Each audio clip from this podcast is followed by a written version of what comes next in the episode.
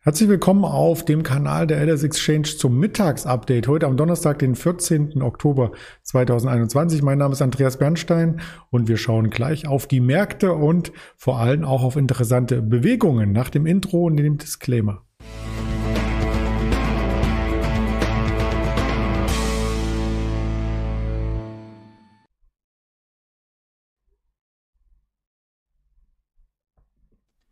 Das Ganze möchte ich nicht alleine darbieten. Die Themen habe ich schon einmal zusammengefasst. Vorab, der DAX, eine weitere Erholung steht hier an, bisher zumindest im heutigen äh, Tageshandel und damit hat sich der Abstand äh, zu den Tiefs aus der vergangenen Woche nun auf rund 500 Punkte, fast 600 nach oben ähm, angesammelt. Wir schauen auf den Goldpreis, wir schauen auf Palladium, auf die Inflation und auf ein bis zwei Aktien, je nachdem, wie wir durchkommen. Das Ganze mit dem Ingmar Königshofen, den ich recht herzlich begrüßen darf, hier im Bild. Hallo Ingmar. Hallo Andreas. Ja, du hast ja den DAX ordentlich äh, angetrieben für das Interview, damit du wieder strahlen kannst. Freut mich sehr. Aber woher nimmt denn der DAX ansonsten die ganze Euphorie?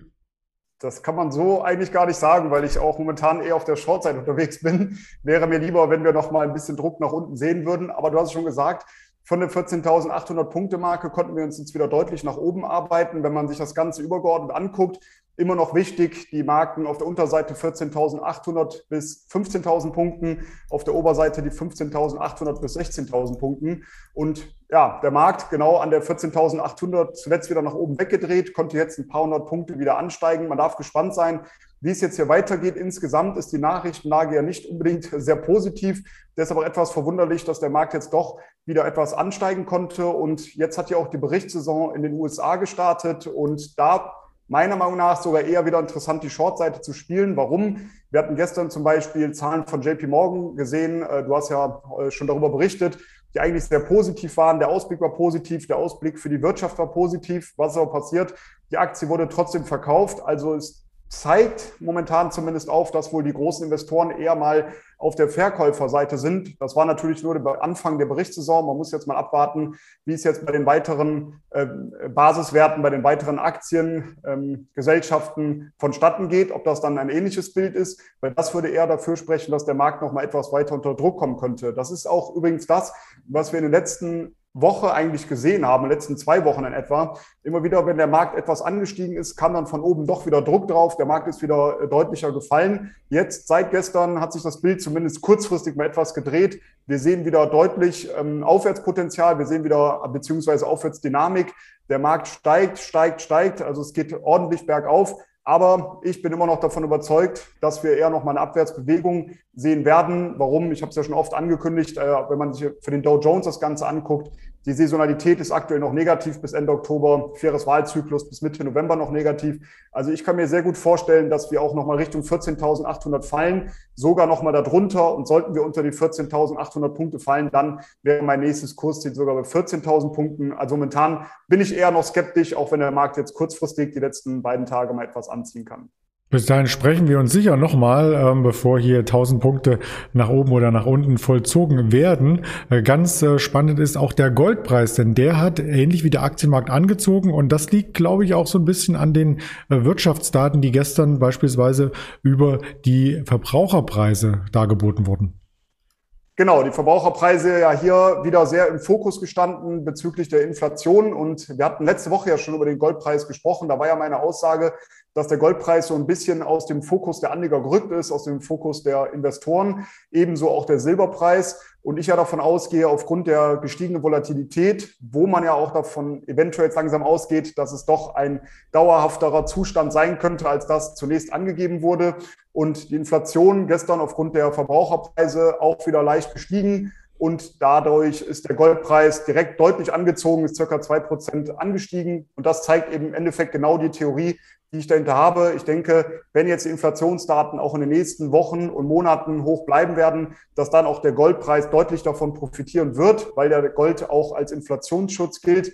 Und Wenn das eben der Fall ist, dann würden auch wieder mehr und mehr Trader und Anleger natürlich auf den Goldpreis und auf die anderen Edelmetalle ähm, ja, äh, wird dann wieder interessanter, sich diese Edelmetalle anzugucken. Und wenn diese dann ansteigen, dann führt das in der Tendenz wieder dazu, dass mehr darüber berichtet wird. Das führt wieder dazu, dass viele Anleger dazustoßen, auch Trader sich den Markt genau anschauen. Und das könnte dann zu einem deutlichen Trendaufschwung äh, führen beim Goldpreis. Die Saisonalität insgesamt ja jetzt ähm, sehr, sehr positiv zumindest ab Ende des Jahres, für die, eigentlich für alle Edelmetalle sehr positiv ab Ende des Jahres, ab Ende Oktober sieht das sehr, sehr bullig aus. Deshalb bin ich sehr bullig für den Goldpreis und wir haben ein sehr wichtiges Unterstützungsniveau, charttechnisch zwischen 1670, 1720 US-Dollar und meine Kursziele auf der Oberseite liegen bei 1830, 1900, 1960 und später dann 2000 US-Dollar.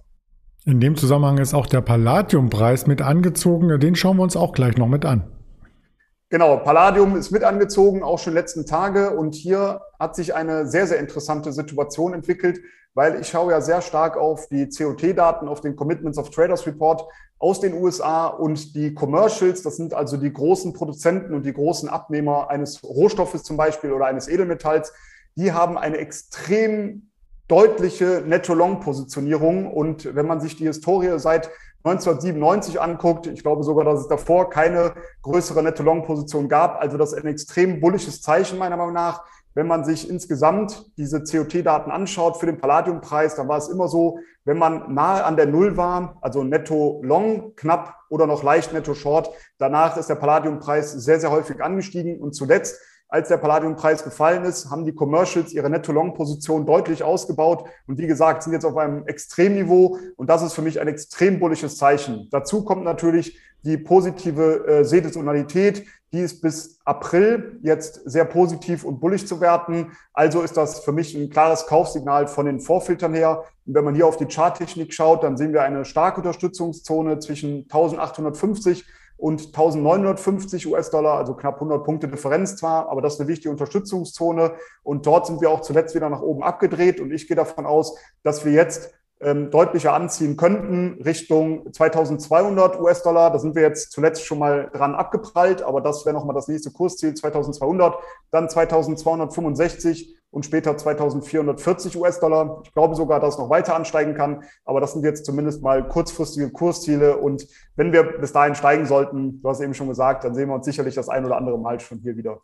Das denke ich auch. Und die Inflation hatten wir schon kurz besprochen. Auch die gestrigen äh, Daten, die auf dem Stand sind, vom Anstieg her betrachtet, von Ende 2008. Also da legen die Verbraucherpreise extrem zu. Heute Nachmittag noch die Verbraucherpreise. Auf die Termine kommen wir gleich noch einmal. Und da bietet sich für den einen oder anderen natürlich die Frage im Kopf an, ob man als äh, Sachanlage vielleicht auch Luxusgüter mit ähm, horten sollte. Also wenn man sich die Preise anschaut für das neue iPhone 13 Pro Max 1829 Euro und trotzdem sechs Wochen Lieferzeit liegt das ja fast schon nahe.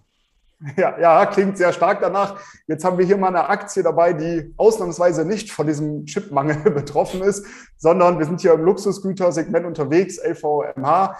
Ähm, um es mal deutsch auszusprechen, ist natürlich eine Aktie oder ein Wert, der schon die letzten Jahre einen Wahnsinnsaufwärtstrend hingelegt hat. Also wenn man dann sich alleine langfristig diesen ähm, ja, diesen Aufwärtsmove anschaut, sehr beeindruckend. Und gerade hier kamen eben gestern wieder Zahlen und ja, wir sind, wir sehen, es ist sehr, sehr positiv zu werten. Die Einnahmen beliefen sich auf 15,51 Milliarden Euro und waren da 11 Prozent höher als im gleichen Zeitraum vor der Pandemie 2019. Also ein deutliches Wachstum und Erwartung war 15,38 Milliarden Euro. Also die Erwartung wurde sogar übertroffen und man geht eben davon aus, von den Ausblicken her, dass wir auch ein weiteres Wachstum hier sehen werden. Und das ist eine Aktie, die man sich mal genauer anschauen sollte. Auch hier wollen wir mal auf die Charttechnik schauen. Und seit März 2020, auch schon davor, aber auch seit März 2020, als diesen kurzen Einbruch gab, aufgrund des Ausbruchs der äh, Corona-Krise. Danach die Aktie kannte nur noch einen Weg, ist sehr, sehr deutlich angestiegen. Seit April diesen Jahres sind wir eher in so einer Seitwärtskonsolidierung gefangen. Aber diese positiven Zahlen, die jetzt kamen und der positive Ausblick könnte natürlich dazu führen, dass die, dass die Aktie jetzt diesen Seitwärts-Konsolidierungs- äh, oder ja, diese Konsolidierungsphase nach oben auflöst. Und wir haben eine starke Unterstützungszone, so im Bereich 600 bis 620 Euro. Und meine Ziele auf der Oberseite liegen zunächst einmal bei 680 bis 715 Euro. Und sollten wir darüber ansteigen, dann wäre sogar deutlicheres weiteres Aufwärtspotenzial gegeben. Ja, also Sky is the limit, würde man dann sagen. Und das gilt für andere Aktien nicht. Vielleicht noch äh, ein, zwei Sätzchen zu dem Mover gestern, also dem stärksten äh, Bewegungs, der stärksten Bewegungsaktie SAP. Über 50 Punkte hat es allein im DAX ausgemacht. Aber charttechnisch ähm, ist die Aktie damit noch lange nicht am Vorjahreshoch. Nee, da sind wir noch nicht angekommen, aber insgesamt hat sich die Aktie ja sehr gut wieder nach oben bewegt. Ähm, du hattest ja eh schon ein Video darüber gesprochen, über die Zahlen, das brauchen wir uns jetzt gar nicht näher erörtern. Aber wenn wir uns die Charttechnik angucken, dann müssen wir sagen, dass wir jetzt äh, vor einem wichtigen Widerstandsniveau notieren. Dieser ist so im Bereich 125 bis 129 Euro. Ich persönlich würde als Trader, wenn ich dort eben aktiv eine Hebelposition zum Beispiel öffnen möchte, kurzfristig, würde ich warten, ob wir diesen Widerstandsbereich nach oben durchbrechen können. Sollte das der Fall sein, sollten wir also über die 129 Euro ansteigen, dann wäre das nächste Ziel 143 Euro. Also das wäre zumindest ein kurzfristiges äh, Trading-Szenario, was man herleiten könnte.